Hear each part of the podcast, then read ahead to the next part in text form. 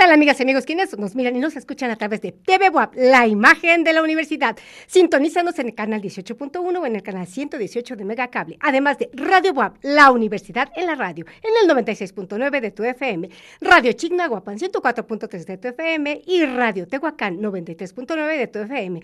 Termina nuestra aplicación lista para descargar y consultar los distintos contenidos que integran nuestra parrilla radiotv.wap.mx o a través de nuestras redes sociales. Ahí nos encontrarás. Pues amigos, hoy estamos de plácemes porque precisamente es el segundo aniversario de TV WAP y el primer aniversario del informativo WAP. Les da la bienvenida a este su programa La Cultura desde la WAP, su amiga de siempre, Elvira Ruiz Vivanco. ¡Comenzamos!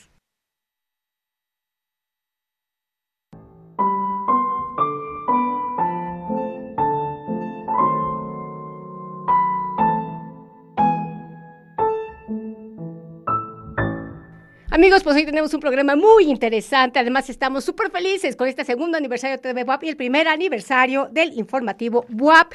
Pero como somos una universidad socialmente responsable y que estamos comprometidos con nuestra comunidad universitaria, vamos a tener la campaña de vacunación universitaria y para eso contamos con la presencia de Miguel Arana, el responsable de vinculación y gestión de la Dirección de Acompañamiento Universitario y nos va a hablar precisamente acerca de esta campaña de vacunación que va a ser del 14 al 16 de marzo en diferentes unidades académicas. Bueno, pues bienvenido. Eh, ya vimos que van a cubrir como bastante espectro de, de, lo que implica el campus universitario. Está la Biblioteca Central, Facultad de Administración, de Arquitectura, Facultad de Ciencias de la Computación, Facultad de Ingeniería, está Arte, Psicología, Lenguas, Filosofía y Letras, además de las preparatorias. Pues bienvenido. Miguel, por favor, háblanos de esta importantísima campaña de vacunación. Hola, ¿qué tal? Muy buenas tardes. Pues muy contento nuevamente de compartir la información que se está llevando a cabo el día de hoy, eh, la campaña de vacunación universitaria en su aplicación de refuerzo de hepatitis B. Llevamos aproximadamente dos horas y media de aplicación en las diferentes sedes y bueno, está siendo todo un éxito. Y les queremos comentar además que además de ser una aplicación de refuerzo, el día de ayer lo comentábamos con Angie Chevalier, que podría haber la posibilidad de tener más vacunas en esta campaña y es así. Entonces, eh, me gustaría invitar a toda la comunidad universitaria que tenga la intención de aplicarse la vacuna de influenza, de tétanos, de doble viral y obviamente refuerzo de hepatitis B, que acudan a las sedes en Ciudad Universitaria el día de hoy. Vamos a estar en un horario de 10 de la mañana a 3 de la tarde y en las facultades de Administración, Ciencias de la Computación, en la Facultad de Ingeniería, en Arquitectura y en Biblioteca Central. Todo esto con la intención, pues nuevamente de acercar los servicios que a, través de la Dirección de Acompañamiento Universitario, encabezada por la maestra Nadia Catalina Huerta Jiménez, nuestra directora, y obviamente de nuestra rectora, la doctora Lili Cedillo, pues tenemos la posibilidad de acercar estas vacunas en colaboración con el IMSS. Y bueno, se está llevando a cabo este proceso ya desde las 10 de la mañana Ahí estamos viendo algunas imágenes de hace algunos momentitos en los que, en los que fuimos a capturarlos. Y queremos exhortar a la población de aquí, de Ciudad Universitaria, para que todavía tienen unas horas para poder aprovechar esta jornada de vacunación universitaria, que tiene como objetivo principal la aplicación de refuerzo de hepatitis B. Sin embargo, también contamos, decíamos que no teníamos la certeza, pero hoy lo confirmo, contamos con vacunas de eh, influenza doble viral y tétanos. Entonces, acudan a la, a la, sede que más les quede cerca, aprovechen el servicio, vamos a estar hoy hasta las 3 de la tarde. Eso es hoy, pero también tenemos el 15 y el 16 de marzo, ¿de acuerdo? Así es, el día de mañana continuamos con esta campaña de vacunación y nos vamos a encontrar en la Facultad de Psicología, uh -huh. en la Facultad de Filosofía, en Artes de CCU en la Facultad de Lenguas con el mismo procedimiento, seguramente vamos a tener las mismas vacunas y pues aprovechar los servicios lo más que se pueda. Algo muy importante, las personas que se aplicaron la primera dosis en la campaña del mes de febrero de hepatitis B, pues es indispensable que acudan a estas sedes para aplicar el refuerzo. Claro, completar. Ese es el principal objetivo.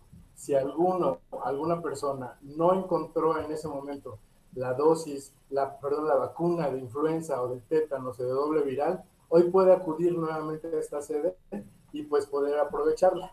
Y el día 16 de marzo estamos cerrando las preparatorias de, la universidad, en la preparatoria Lázaro Cárdenas, en la Emiliano Zapata, en Alfonso Calderón Moreno, en eh, Enrique Cabrera Barroso, en la Benito Juárez. Vamos a estar en todas estas preparatorias con el mismo horario, de 10 de la mañana a 3 de la tarde. Y bueno, es importantísimo que llegando se identifiquen con el personal de DAO y con el personal de INS para que ellos sepan en qué fila los puedan, los puedan ubicar y que el proceso además está siendo demasiado rápido, no tienen que presentarse en ninguna condición de ayuno, ni mucho menos, simplemente pues con, con, la actitud de poder recibir la vacuna. Eh, comentábamos anteriormente que son vacunas totalmente seguras. pues, pues, prácticamente las molestias posteriores que pudieran tener son, son mínimas y no requieren ningún tratamiento. Así que pues estamos en una temporada en la que podemos aprovechar los servicios de, que, que el IMSS tiene con nosotros en colaboración con la universidad y en este momento acercarlos a nuestras unidades académicas pues es de vital importancia. Claro, es importantísima esta vinculación que se está haciendo con el Instituto Mexicano del Seguro Social y bueno, se evidencia, ¿no? El compromiso que tenemos con la comunidad universitaria, particularmente con nuestra doctora, la doctora Lili Cedillo, con lo que tiene que ver con el aspecto de la salud. Entonces, un aspecto fundamental. hay algunas cuestiones que están aquí en la, página y en, en, el flyer de, de la campaña de vacunación, que por ejemplo, obviamente si yo tengo arriba de 35 eh, grados centígrados de fiebre, pues no me voy a poder aplicar la vacuna. Además de esa restricción, ¿habría alguna otra restricción que sería importante como eh, darla a conocer a nuestros radioescuchas y televidentes? Sí, hay, hay contraindicaciones bien específicas. Para esto también es importantísimo que em, con el personal que está a cargo del INSI, de, de las unidades de promoción y prevención de la salud, eh, pues respondan a las preguntas. Ellos están preguntando si son alérgicos a algún componente de la vacuna, si están embarazadas, si tienen o han presentado una fiebre eh, en las últimas horas. Eh, hay, hay, indicaciones bien específicas en las que estas vacunas están contraindicadas. O también si se aplicaron la vacuna en la campaña anterior de influenza, por ejemplo, pues no, es, no está indicada en este momento que se la vuelvan a aplicar. Recordemos nuevamente que el objetivo principal de esta campaña es principalmente la aplicación de refuerzo de hepatitis B. Sin embargo, aprovechando este proceso que estamos llevando, eh, podemos, eh, tuvimos la oportunidad de que el IMSS pudiera dotarnos de vacunas eh, con la intención de poder aplicarlas en la población que en el proceso pasado se quedó sin vacuna. varias personas pues se expresaron que tal vez por el horario, en algún momento por por la misma logística que llevamos, que se empalmaba con clases o diferentes circunstancias, pues no les fue posible vacunarse. Y el día de hoy, lo estamos anunciando desde la semana pasada, lo pueden realizar en este, en este momento, en estos tres días de vacunación que vamos a estar en las diferentes sedes. Por eso aún estamos a tiempo, estamos a mediodía, tenemos todavía tres horas más o menos para poder aprovechar aquí en Ciudad Universitaria las vacunas.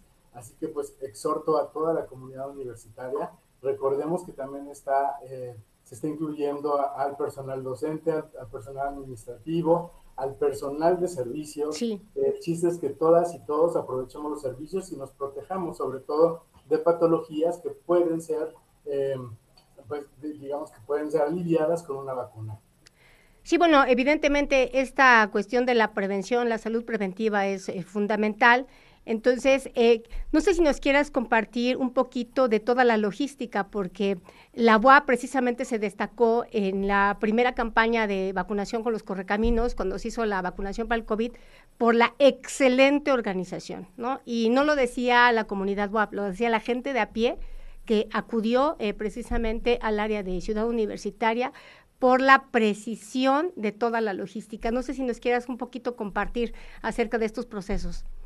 Así es, nos, estamos, nos hemos preparado desde hace días, desde una capacitación a todo el personal que participa, para poder primero dar respuesta a todas las preguntas que de repente podamos tener. Si yo no sé si me apliqué tal vacuna de niño, de niña, si no recuerdo eh, si es o no factible que me aplique esta vacuna porque tengo estos síntomas, cuál es la contraindicación, cuál puede ser la reacción eh, posterior a la aplicación. Hay una capacitación previa con todo el personal, pero además la logística está diseñada de una forma que, además de obtener registros de las personas que están, están aplicando vacunas, también diferenciar entre las personas de primera vez, entre las personas que van, digamos, buscando alguna de las vacunas que no pudieron obtener en la campaña anterior y las que van de refuerzo. Entonces, desde el momento en que una persona llega a cualquiera de las UPIPs, va siendo ubicada en cualquiera de las filas para que el proceso sea lo más ágil y lo más rápido posible y se puedan integrar a sus actividades sin mayor problema. Creo que eh, la experiencia que hemos tenido en la campaña anterior nos ha permitido el día de hoy pues poder tener control, eh, un mejor control sobre, sobre la aplicación y sobre todo el aprovechamiento de los tiempos y la efectividad, además de la experiencia del, del personal del IMSS, obviamente que está con nosotros aplicando estas, estas vacunas y que tienen que ir dosificando, ¿no? Eh, todas estas eh, cuestiones de temperatura y demás. Entonces, pueden tener la certeza de que esta campaña de vacunación se está llevando en las óptimas eh, condiciones, y que estamos cuidando cada uno de los aspectos que son importantes para el cuidado de nuestra salud. Es por eso que de verdad exhortamos a toda la población que están aún a tiempo el día de hoy. preguntaban eso, el día de ayer nosotros no teníamos todavía la certeza si íbamos a tener o no vacunas, por eso no lo difundíamos. Claro. Eh, excepto la de hepatitis, ¿no? Pero ahorita les confirmo, estamos teniendo vacunas de, de influenza, de tétanos y de doble viral, además del refuerzo de hepatitis pues mañana yo estaría en la Facultad de Artes, ¿no? Para aplicarme mi respectiva vacuna. Entonces recordemos que el día de mañana, 15 de marzo, van a estar en Facultad de Psicología, Facultad de Artes, Facultad de Lenguas y Facultad de Filosofía y Letras. Y el 16 de marzo vamos con las preparatorias. 2 de octubre, la General Emiliano Zapata, Lázaro Cárdenas, Benito Juárez, Alfonso Calderón y la Enrique Cabrera. Y hoy recuerden que tenemos hasta las 3 de la tarde para la campaña de vacunación, Biblioteca Central, Facultad de Administración, Arquitectura, Ciencias de la Computación y Facultad de Ingeniería pues, eh, Miguel, si nos recuerdas, por favor, las redes sociales para que algunos, o sea, de pronto quieren ahí como entrar y tener más información, que está muy, muy bien explicado todos estos eh, procesos y particularmente la relevancia de la vacuna, eh, la que tiene que ver con hepatitis B y las posibles contraindicaciones. Claro que sí. La información principalmente y todo, todo lo más importante lo van a encontrar en nuestra página institucional www.dau.wap.mx y también en nuestras redes, en las diferentes redes sociales que estamos, además de, compartir información importante, estamos en Instagram como Dirección de Acompañamiento Universitario, igual estamos en Facebook como DAO, Dirección de Acompañamiento Universitario, y es en donde estamos dando a conocer, además de todos estos, eh, digamos, actividades que estamos realizando, muchísimas otras más eh, servicios y actividades que tenemos como el club, el club DAO las brigadas de acompañamiento universitario. Vaya, hay un montón de información ahí que, que de verdad vale mucho la pena que las y los estudiantes pues aprovechen que, que realmente son servicios que tenemos gratuitos y que muchas veces no, sabemos que, que, los podemos adquirir ¿no? en nuestra vida universitaria. La Dirección de Acompañamiento Universitario tiene de verdad una serie de servicios totalmente gratuitos que pueden consolidarse en una atención de bienestar emocional, de servicio médico, de atención nutricional, de activación física, de actividades de tutoriales, de, académicas y sobre todo una coordinación de igualdad e inclusión, en donde los grupos llamados vulnerables, pues hoy tienen un lugar o un sitio en donde acudir, pues para recobrar esa, esa certeza y esa fortaleza que los convirtieron en su momento en vulnerables, pero que el día de hoy son reconocidos. Entonces, vaya, quisiera mencionar un montón de cosas que tenemos, pero el día de hoy, pues hacemos hincapié más en los servicios médicos que estamos dando. pues agradecemos muchísimo la inclusión y el cobijo de la Dirección de Acompañamiento Universitario. Ya sabes, Miguel Arana, la cultura desde la UAP es tu casa. Amigos, pues vamos a continuar con nuestra programación y nos vamos a la agenda cultural. ¿Qué tal? Un gusto saludarte. Te invito a que me acompañes a conocer nuestra agenda cultural aquí en La Cultura desde la web. Agenda cultural, agenda cultural, con Tabata Pardo. Agenda cultural con Tabata Pardo. El Museo Universitario Casa de los Muñecos te invita a visitar la exposición La Corte Celestial, una mirada de los insignes maestros una muestra de la relevancia que daban los artistas en los periodos novohispano y academicista a Los Ángeles, seres dedicados a proteger, orientar y ayudar a los hombres. Figuras celestiales que sirvieron de inspiración a los ilustres maestros Fray Diego Becerra, Francisco Martínez, Miguel Cabrera, Juan Tinoco, Diego de Borgraf, Luis Berrueco, Juan Cordero y Manuel Caro Disfrútala en la 2 Norte número 2, Centro Histórico. El Foro Cultural Espacio 14 invita a la serenata al atardecer desde el barrio con la rondalla Amor de Puebla, bajo la dirección de Fernando Aquino Alonso. Sábado 18 de marzo a las 19 horas en la 2 Norte 1404, entrada libre. El Museo Universitario Casa de los Muñecos presenta durante el mes de marzo películas biográficas de grandes leyendas.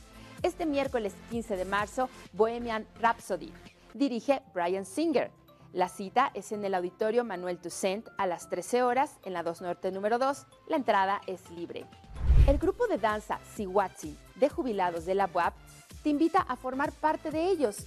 Los ensayos se llevan a cabo los lunes de 16 a 18 horas en la 2 Norte 1404, Centro Histórico. En el Centro de la Cultura y los Saberes se presenta la exposición Leonardo da Vinci y sus seguidores. Los lunes la entrada es libre para toda la comunidad universitaria presentando tu credencial.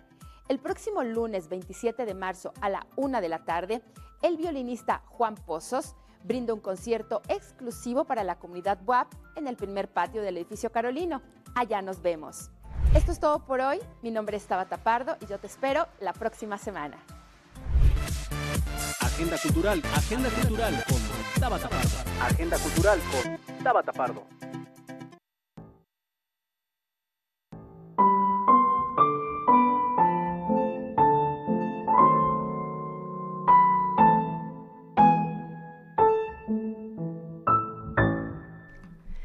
Amigos, pues es un gusto como siempre estar aquí en la cultura desde la UAP y recuerden que estamos de plácemes precisamente porque estamos festejando el primer aniversario del informativo UAP y el segundo aniversario de TV UAP. Bueno, hoy este programa es muy importante porque eh, para cerrar vamos a tener a un invitado que él va a dar un taller de teatro físico. El teatro físico es esencial porque, a ver, ¿cómo surgió el teatro? el teatro surgió con el mito, con el rito, eh, con estas... Eh, festividades que se hacían a Dionisos y así con estos impulsos corporales, con esto de cantar, bailar, actuar, interpretar, antes de que siquiera se conceptualizaran estas acciones, estas primeras improntas llevarán a generar, a gestar el ditirambo.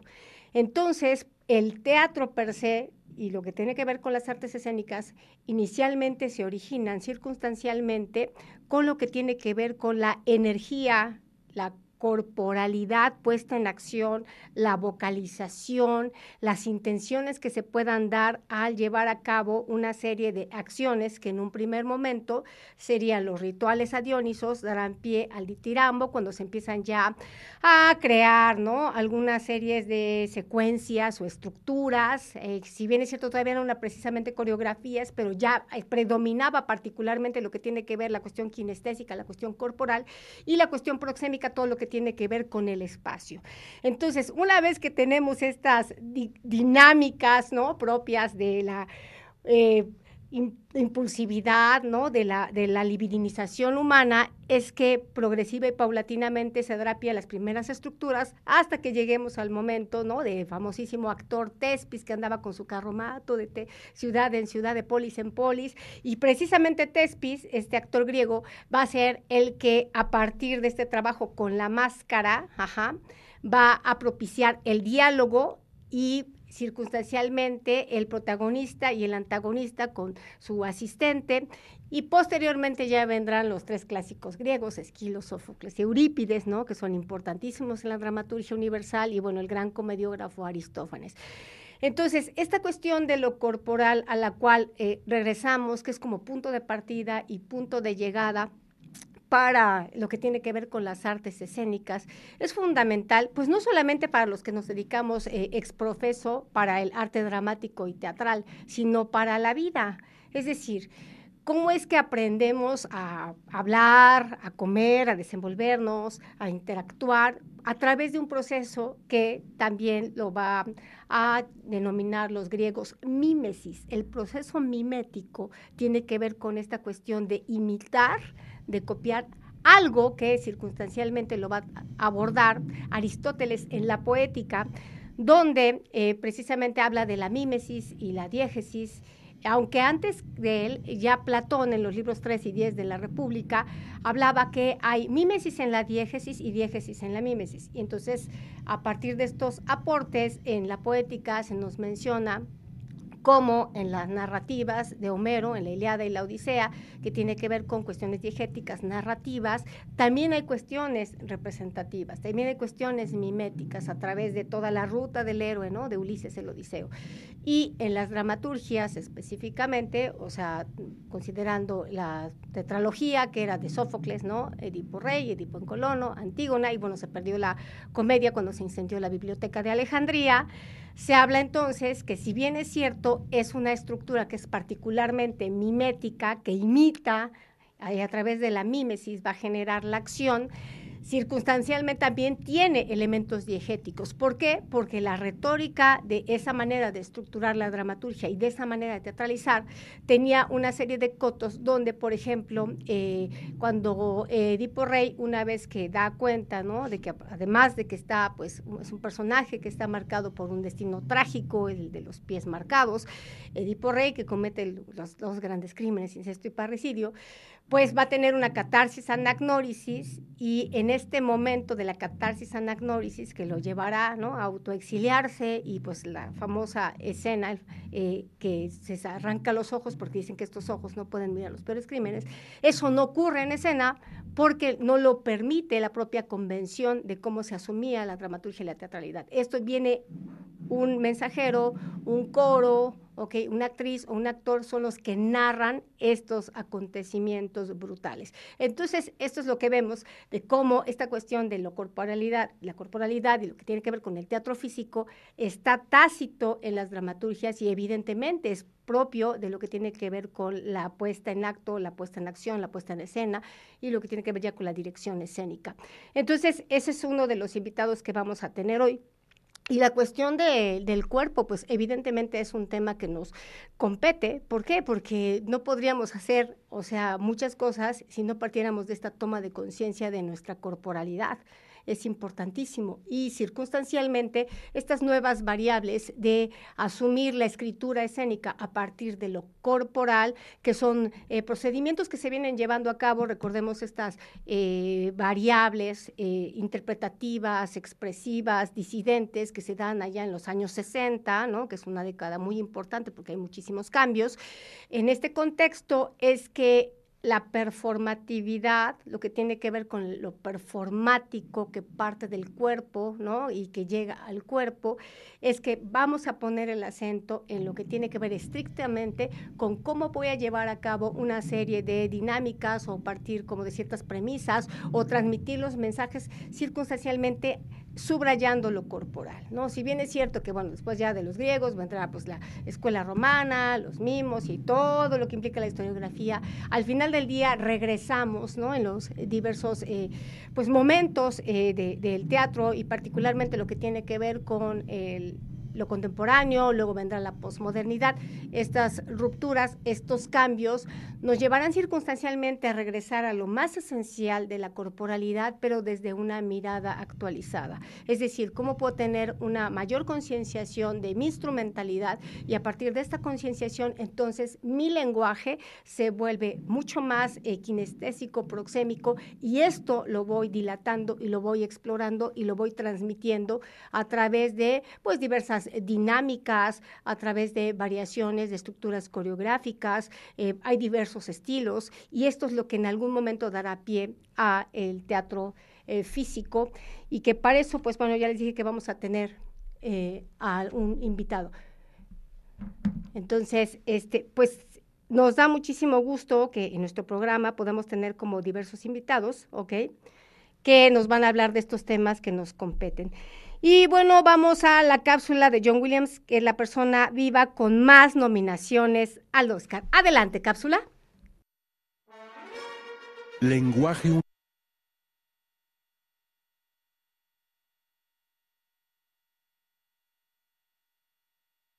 universal, la música y su historia, las canciones y sus anécdotas, la música en sus formas contemporáneas populares y clásicas. Arte y pensamiento, unidos por una misma estructura. Lenguaje Universal con Oscar Espinosa. El compositor y director de orquesta norteamericano John Williams nació en Nueva York el 8 de febrero de 1932. En una carrera que se expande por más de seis décadas, ha sido el responsable de componer varias de las más famosas bandas sonoras en la historia del cine, como Tiburón, La Guerra de las Galaxias, E.T. el extraterrestre, Superman, Universal, Indiana Jones, la Jurassic música Park, y su historia, Schindler, las canciones y sus geisha. anécdotas. La música en sus formas contemporáneas, populares y clásicas. Arte y pensamiento, unidos por una misma estructura. Lenguaje Universal con Oscar Espinosa. El compositor y director de orquesta norteamericano John Williams nació en Nueva York el 8 de febrero de 1932. En una carrera que se expande por más de seis décadas, ha sido el responsable de componer varias de las más famosas bandas sonoras en la historia del cine, como Tiburón, La Guerra de las Galaxias, E.T. el extraterrestre, Superman, Indiana Jones, Jurassic Park, La Lista de Schindler, Memorias de una Geisha, Harry Potter, entre muchas otras.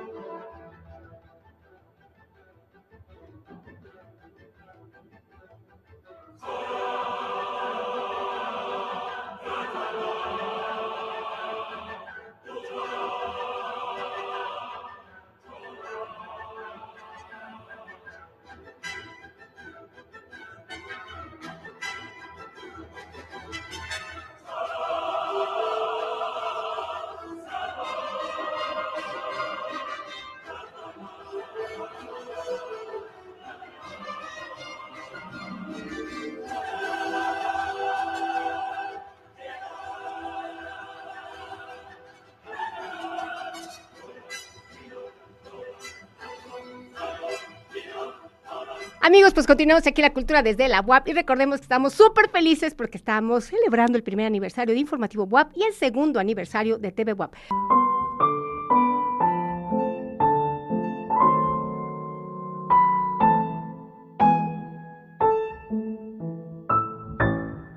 Amigos, pues continuamos aquí en la cultura desde la UAP con su amiga de siempre, Elvira Ruiz Vivanco. Y recordemos que estamos de fiesta porque estamos festejando el primer aniversario de Informativo WAP y segundo aniversario de TV WAP. Y bueno, continuando con nuestra programación, Abigail Fuentes, ella es coordinadora de gestión cultural de la difusión de Dirección Cultural WAP, nos va a hablar acerca de la procesión del silencio en Semana Santa y cómo se prepara el barrio de San José, esta procesión de Viernes Santo que se presume dejará una derrama de cerca de 500 millones de pesos por los visitantes que se están esperando y que bueno, afortunadamente ya se está retomando esta importante actividad. Bienvenida, Abigail, qué gusto. ¿Cómo estás, Elvira? Muy buen día. Saludos a todo el auditorio. Muchas gracias por este espacio. Y pues sí, como bien mencionas, eh, la, el, el, el, espacio de la Semana Santa para todos los poblanos que pro, profesan la fe católica es una de las conmemoraciones más importantes del año ya que durante estos días esas manifestaciones de fe se trasladan a momentos cumbres donde se recuerda la pasión, la muerte y la resurrección a través de las representaciones de Jesús de Nazaret y las deidades marianas, ¿no? Eh, como parte de la religiosidad popular que tú conoces bien, asocia expresiones festivas, colectivas, eh, religiosas, fiestas patronales y rituales, eh, pues el barrio de San José, que es uno de los más antiguos en Puebla, se prepara precisamente para participar en la Semana Santa, en, la procesión del Viernes Santo. Y aquí el, barrio que estamos nosotros, el espacio cultural, el Foro Cultural Espacio 14, perdón, se encuentra a dos cuadras del, atrio de la iglesia dedicada a la deidad de San José. Eh, bueno, pues nos toca a nosotros vivir junto con los vecinos de, este espacio, del barrio, eh, la preparación de la festividad. Y esta inició el pasado 24 de febrero, cuando la fiesta de Jesús de Nazaret y de María la Santísima de la Piedad, que son las dos deidades que eh, son las patronas, patronos o patronas de esta eh, iglesia, eh, iniciaron justamente su, celebración previo al miércoles de ceniza, el día martes, realizan los miembros de la cofradía de, aquí de, San José, que, sea, que se denomina la Cofradía de los Nazarenos, realizan el cambio de la túnica a, estas dos eh, pues deidades y se preparan bajando las eh, imágenes, realizan todo un ritual, hacen el cambio de la túnica y a lo largo del día pues refrendan su, su fe, ¿no? Eh, al realizar este acto de comunicación, pues sí, comunicación, ¿no? tal vez es no verbalizada, obviamente. Y bueno, pues al realizarse este acto, eh, pues van eh, realizándose de manera paralela algunas otras actividades como algunas misas, la, eh, una peregrinación en las calles aledañas del barrio, pero también se da esta otra parte donde en la plaza de, que se encuentra enfrente de San, de San José, que es eh, la explanada de San José, que alguna vez en eh, los inicios de la formación del barrio, del, sí, del barrio se pensó que pudiera ser una alameda. Eh, en este espacio se instalan algunos puestos de comida, venta de dulces, juguetes, bebidas, juguetes tradicionales, ¿verdad? Y esto va dando pie también a que se vaya resignificando pues el entorno y las prácticas pagano-religiosas permiten la reconstrucción simbólica de esta comunidad. Para nosotros es muy, eh, pues es muy lindo poder apreciar este, esta, esta pues, eh, celebración, esta preparación y bueno, pues ya dando, ya estando cerca la Semana Santa, eh, San José, perdón, el, de este barrio participan dos imágenes en la procesión del viernes, que son eh, Jesús de Nazaret y el Señor de las Maravillas. Ajá, sí, este, este, esta procesión que se va a llevar a cabo el viernes 7 de abril eh, estas imágenes religiosas, entre las que destacan además del super milagrosísimo Señor de las Maravillas, eh, también está el Niño Doctor de Tepeaca, que eso es importantísimo, y de acuerdo al arzobispo Víctor Sánchez Espinosa, eh, esta va a ser como una de las procesiones que se considera de las más grandes de América Latina. Entonces estamos hablando de una logística, vaya, súper cuidadísima. Eh, se espera una asistencia de alrededor de 100 mil personas. Entonces está, vaya, súper cantada esta procesión de Semana Santa porque pues después de que eh, en tiempos de pandemia, por razones obvias, ¿no? Se había suspendido, pues la gente está ávida. Y bueno, uno son los creyentes, pero hay una cuestión que tiene que ver con la cultura, los usos, las costumbres y lo que esto implica, ¿no? Para, para el turismo, eh, para la cuestión de eh, apreciar a nuestro primer maravilloso cuadro de esta extraordinaria ciudad. Entonces, este cómo es que eh, la Dirección de Difusión Cultural se suma a estos eventos, particularmente donde están ubicados en el barrio de San José. Nosotros, como tú bien sabes, somos una instancia eh, pues laica. Nosotros participamos de la vida cultural del barrio, sumándonos con actividades culturales al interior de nuestro foro. Eh, vamos a tener nosotros cerca de la Semana Santa un concierto pues de música barroca que propiamente, pues bueno, es eh, las polifonías, ¿no? Tendremos aquí un concierto y pues seguramente, eh, bueno, en la calle que está afuera, la 2 Norte, es por donde transita San José una, una vez, y el Señor de las Maravillas cuando se trasladan hacia la catedral para salir en la procesión. Seguramente les veremos pasar por aquí eh, exactamente enfrente de nuestro recinto.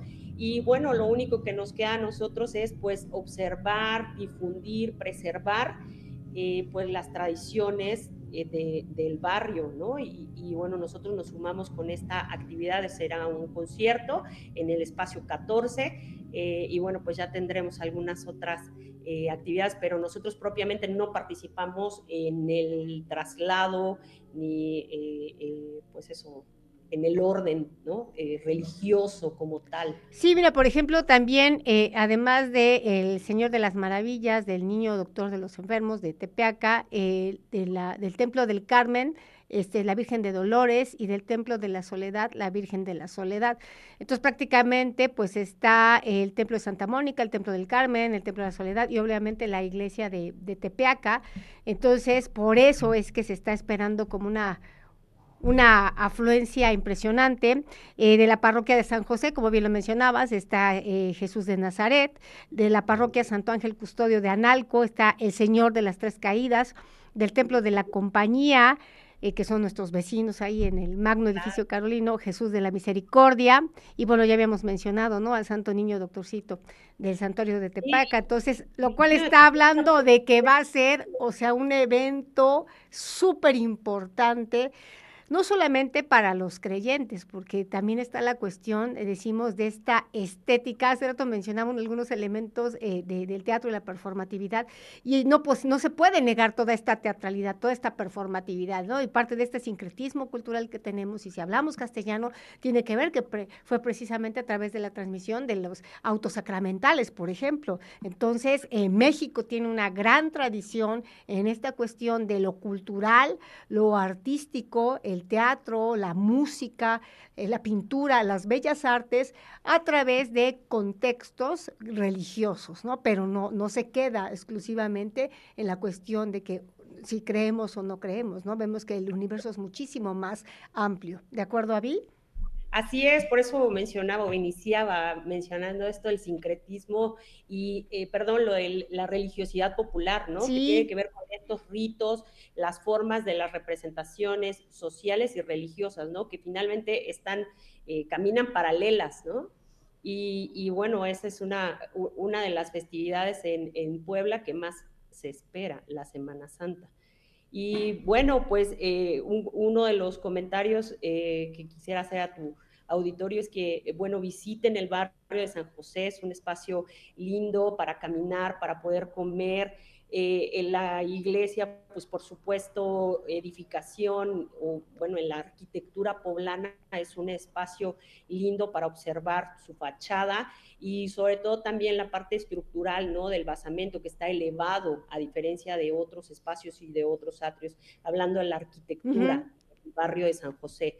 Eh, el que participen de la Semana Santa observándolo es una tradición muy linda que se representa, eh, pues obviamente cada año y que, como tú lo mencionas, ¿no? Desde las enramadas, el hacer o colocar eh, los tapetes de acerrín o de flores en algunos espacios, em, la música, el, el, que se observe que las, las piezas que, que salen a la procesión pesan más de, cuatro, de 450 kilos, por ejemplo, o 475, eh, los, los, las dos imágenes, tanto el del Nazareno como el Señor de las Maravillas, eso es un, un, este, un, dato, importante. Que, no que perder de vista y por eso es que se requiere de tantas personas que se preparan con tiempo para poder llevarlas a cuesta. Sí, que además no solamente se trata de que estén lo suficientemente fuertes para aguantarse las imágenes, también hay una cuestión ahí mística, ritual importantísima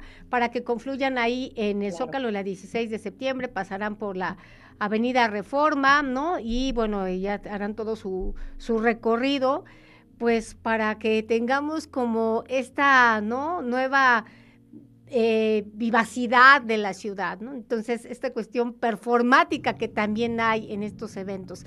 Pues bueno, Avi, ya sabes, la cultura desde la UAP es su casa y nos vemos el próximo martes. Muchas gracias. Amigos, pues vamos a continuar con nuestra programación. Vamos, adelante.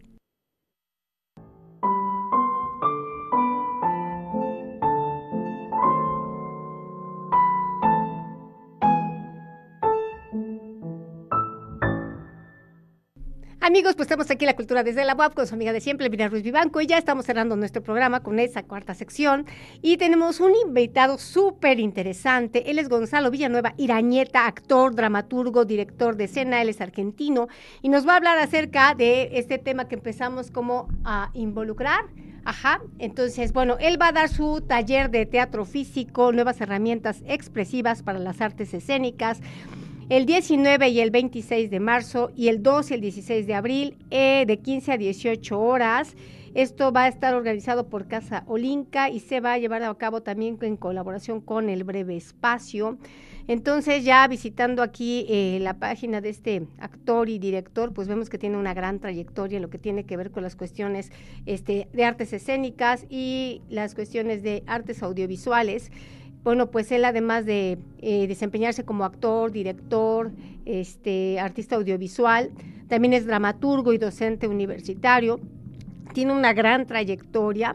Eh, por ejemplo, su puesta en escena, ¿no? De Medea, ¿no? Este personaje importantísimo este, que se pone celosa de Jasón, y bueno, ya sabemos esa triste historia de esta tragedia, o La llaga en el vientre, esta es una adaptación y dirección de este teatrista, Gonzalo Villanueva, este también tiene Titanio Tecol, y bueno, pues es un gusto, ¿verdad? ¿Lo tenemos? Adelante, oye, qué gusto, eh, Gonzalo, ya vi que tienes, o sea, una trayectoria importantísima, pero además nos hablas de un tema que nos compete, que es el teatro físico. Entonces, por favor, háblanos acerca de lo que vas a transmitir en este taller que vas a llevar a cabo aquí en la ciudad de Puebla. Bienvenido. Buenas tardes, buenas tardes, Elvira. Gracias por la invitación. Es un gusto compartir contigo y con tu audiencia. Eh, así es, efectivamente, estaremos eh, montando, trabajando en un taller de teatro físico eh, los domingos 19 y 26 de marzo y 2 y 16 de abril en Casa Olinca.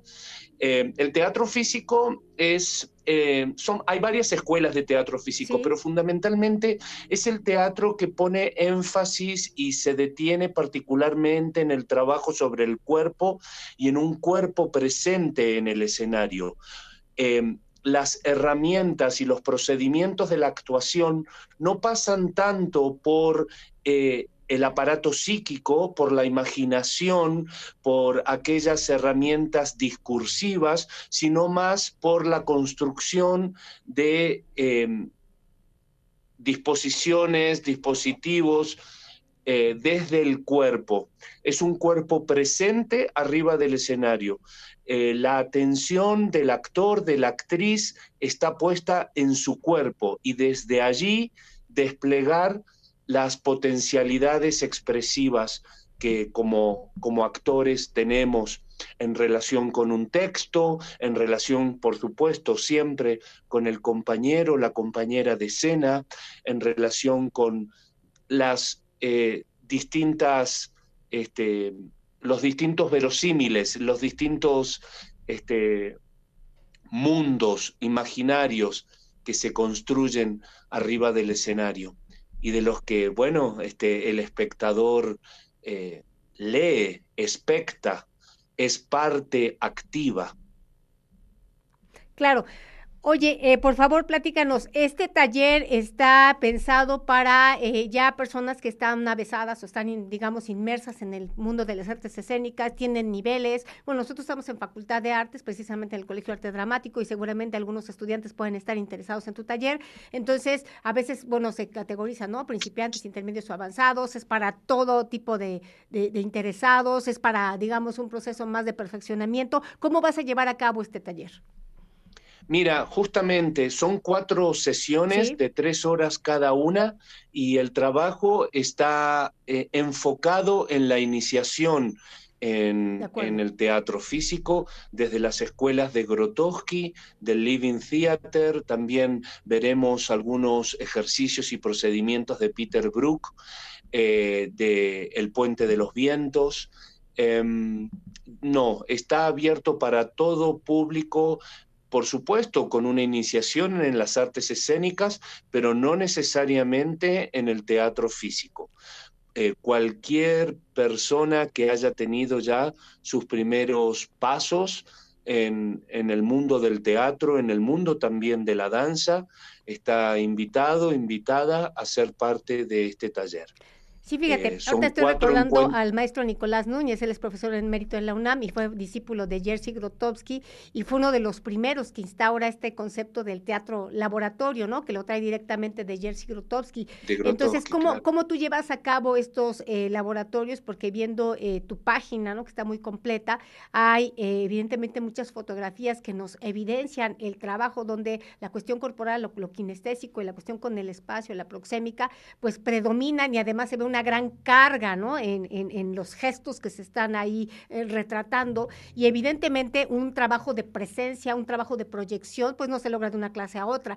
¿Cómo es que tú eh, arribas ¿no? a, a, este teatro físico y cómo lo llevas a cabo, ya sea como dramaturgo, director, artista audiovisual, este, pues como performer, ¿no? una persona más integral de las artes escénicas y audiovisuales?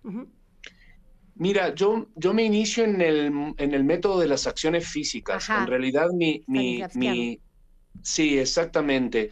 Eh, yo ingreso al mundo del teatro a través del método, este, luego conozco eh, el, el, método Strasberg, este, el trabajo sobre el ascenso emocionalidad, y, y, varios años después es que empiezo a indagar principalmente, primero en el teatro del gesto, en el trabajo con la máscara, la línea de Grotov, la línea, perdón, de Lecoq, la línea de, Madame Mushkin, y luego llego, vuelvo de alguna forma al método de las acciones físicas, pero ya con la mirada este, fundamentalmente primero de Grotowski y luego de, Barba y de, y de Brook. Este, te estoy hablando de los últimos 10 años. Eh, o sea que mi recorrido fue bastante heterogéneo y eh, es algo que yo lo rescato y lo valoro mucho y de hecho siempre invito a, los estudiantes, a, cualquier participante de mis talleres o bueno, de mis clases académicas, yo también soy docente universitario, a, indagar en distintas líneas de trabajo, a distintas escuelas. Creo que el siglo XXI se caracteriza justamente por eso, por dramaturgias este, de, autor, no tanto por escuelas, no tanto por líneas de trabajo como fue el siglo XX. Me parece que el siglo XXI se caracteriza por actores, actrices, dramaturgos, dramaturgas, con su cajita de herramientas eh, heterogénea eh, y con distintas herramientas y capacidades para abordar los distintos verosímiles que se van presentando en un, en un mundo tan, tan particular como el nuestro, ¿no? Donde por momentos eh, las artes, como la política y como la sociedad, se las ve muy atomizadas, muy radicalizadas, y al mismo tiempo, por el contrario, ¿no? Este, un mestizaje y una, y una pluralidad de voces en el mismo texto dramático, en el mismo texto narratúrgico. Eh, me parece que es, es, un, es un siglo de mucha singularidad en ese sentido, donde la singularidad ya no está tanto en los colectivos, en las escuelas, en las líneas de trabajo, sino más en los artistas, en los dramaturgos, los directores, los actores. Y desde allí me parece importante justamente esto, una caja de herramientas plural. Ajá, es muy importante eh, esta cuestión de destacar la singularidad, ¿no? De cómo potenciamos el sujeto y esto a la vez este, va a potenciar la pluralidad, ¿no? Y además estás hablando de esta cuestión de los híbridos propios de, pues, la, todas las dinámicas que se dan del a partir de la posmodernidad y circunstancialmente, o sea, cuando hacemos esta, estos cruces, ¿no? De los diversos teatristas que has mencionado, bueno, partiendo de, de, de, Stanislavski con su método de las acciones físicas, lo que retoma del propio, de su propio discípulo Meyerhold con la biomecánica, y bueno, hablaste de teatristas importantes, ¿no? Como Lecoq, Mushkin, este, los otros teatristas mucho más actuales, que precisamente, o sea, regresan al origen, al origen, ¿cuál es? El origen es el cuerpo, el cuerpo pulsante, el cuerpo vivo, el cuerpo vibrátil, o sea, la integración la articulación, la instrumentación holística, pero puesta en acto para lo que se requiere. Y ahí entonces estamos, por ejemplo, también recordé al Escribán de Platón, los escritores de escena, donde la dramaturgia se va generando, se va gestando desde los propios impulsos que ya hablaba, por ejemplo, Jerzy Grotowski, lo propio que aporta en la expresividad y todas las dinámicas y variables que aporta Eugenio Barba con la Escuela de Antropología Teatral. Entonces, si vemos que esta ruta, que es muy ecléctica, pues de alguna manera nos evidencia cómo se ha dado esta ruta para, uno, llegar al cuerpo y entonces darnos cuenta que estamos dando como una, un retorno, una cuestión recursiva, como, ¿sabes? Pero ya con todo lo que nos aportan los teatristas con sus investigaciones, pero también todo lo que nos permiten las cuestiones, eh, pues, digitales, eh, los recursos escénicos, lo que tiene que ver con la teatralidad y la performatividad. Tú todos estos elementos que tienes en la cuestión, digamos, eh, formativa o de perfeccionamiento a partir del teatro físico, cómo esto permea en, tus puestas en escena, porque también vemos este, una gran fuerza en, las imágenes que están en tu página. Eh, es qué, pregunta difícil de responder la tuya. Este, yo creo que eh, en los últimos, te diría, seis años, eh, vengo indagando, explorando con mucha profundidad eh, en el texto dramático eh, como dramaturgo. Y en los colectivos de trabajo donde me inspiro en el trabajo de los performers, en el trabajo de los actores y actrices para luego escribir. Y creo que desde allí he encontrado, bueno, no estoy contando nada nuevo en cuanto a las dinámicas, son justamente las dramaturgias del actor que plantea, que plantea Barba, este, este, que también indagó y exploró. Eh, eh, Grotowski y de hecho Cantor, Cantor luego de los happenings. Y la propuesta del teatro de la muerte, ajá.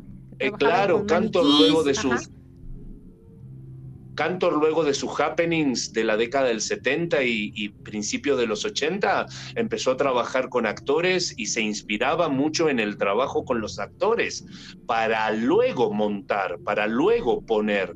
Entonces creo que ahí hay un diálogo que en el siglo XXI se ha potenciado mucho y a mí me, me estimula y me nutre mucho a la hora de encontrar los, los, los mundos ficcionales. Este, a mí me gusta mucho trabajar con una idea original, una escaleta, bajarla a una escaleta y proponerle a mis actores, a mis actrices esa escaleta y que sean ellos a partir de, ciertos, de ciertas películas, novelas, libros, este, entrevistas, discursos políticos, eh, mucho material de YouTube, que construyan un territorio imaginario y que lo vuelquen en esta escaleta.